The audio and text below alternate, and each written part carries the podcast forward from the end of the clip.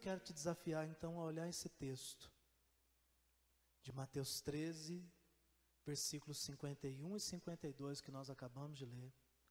Quando Jesus começa perguntando assim: Vocês entenderam essas coisas?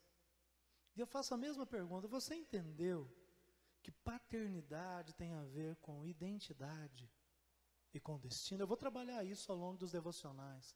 Não dá tempo de eu, esse tema muito amplo.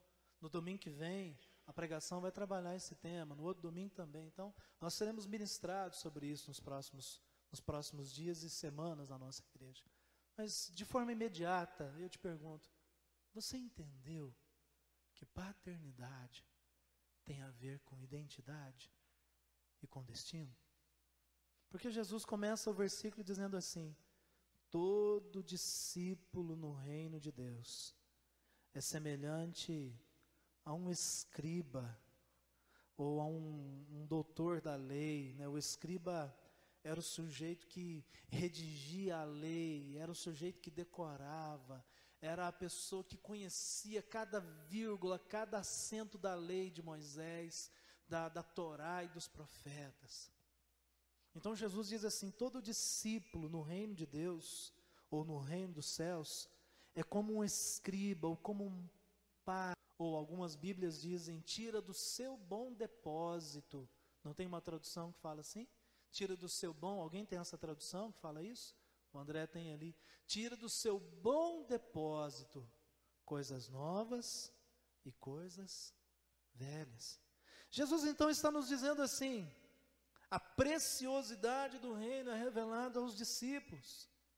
Os discípulos e as discípulas têm uma identidade, são filhos e filhas do Pai, e têm um destino, e esse destino não é viver nessa terra, mas é passar por essa terra e viver a eternidade num novo céu e numa nova terra.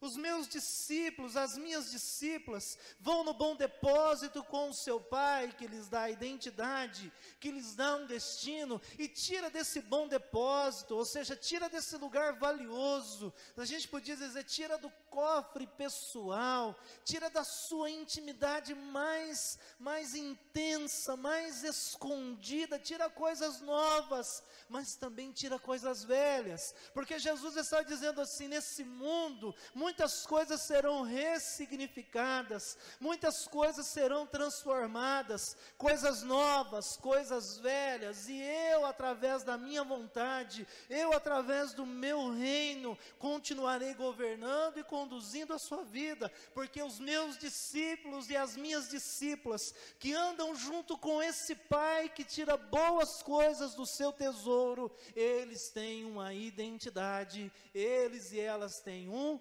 destino. Amém, queridos? O discípulo e a discípula de Jesus, que tem então uma identidade, tem um destino, meu querido e minha querida, vive uma vida tão transformadora, que não se perde na essência, mas ao contrário, a renova continuamente.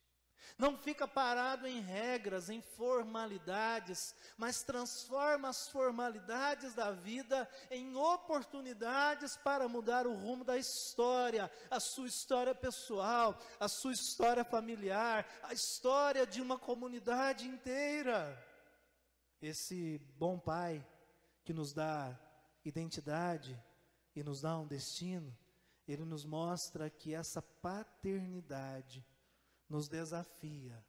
E o desafio é: ou criaremos os nossos filhos e as nossas filhas para transformarem o mundo, ou criaremos os nossos filhos pelo mundo. Ou nós impomos limites, direcionamentos, exemplos, identidade e destino, ou a identidade deles e delas será mundana, e o destino, meu irmão e minha irmã, será a perdição eterna, será, meu irmão e minha irmã, maldição, será infelicidade e infortúnio. Credo, pastor, não fala desse jeito, não, eu falo, porque se nós não cuidarmos dessa geração, nós estaremos condenando a perdição nesse tempo. Uma geração que não viverá compromisso, não terá uma identidade firme como homem e como mulher. achará que é tudo normal, que é comum, a, a, a, a liberalidade da carne, das músicas, das danças, das roupas indecentes, do palavreado que jamais deveria sair dos nossos lábios. Vai viver uma mistura com o mundo, e meu irmão e minha irmã, o Senhor não dividirá a glória dele com ninguém. Pecado, meu irmão e minha irmã, eu disse isso no domingo e repito, é amar fora de ordem. E quando nós amamos fora de ordem, nós tiramos não do bom depósito, mas da lata de lixo, tudo aquilo que jamais deveria entrar nos nossos corações, na nossa mente e nas nossas atitudes.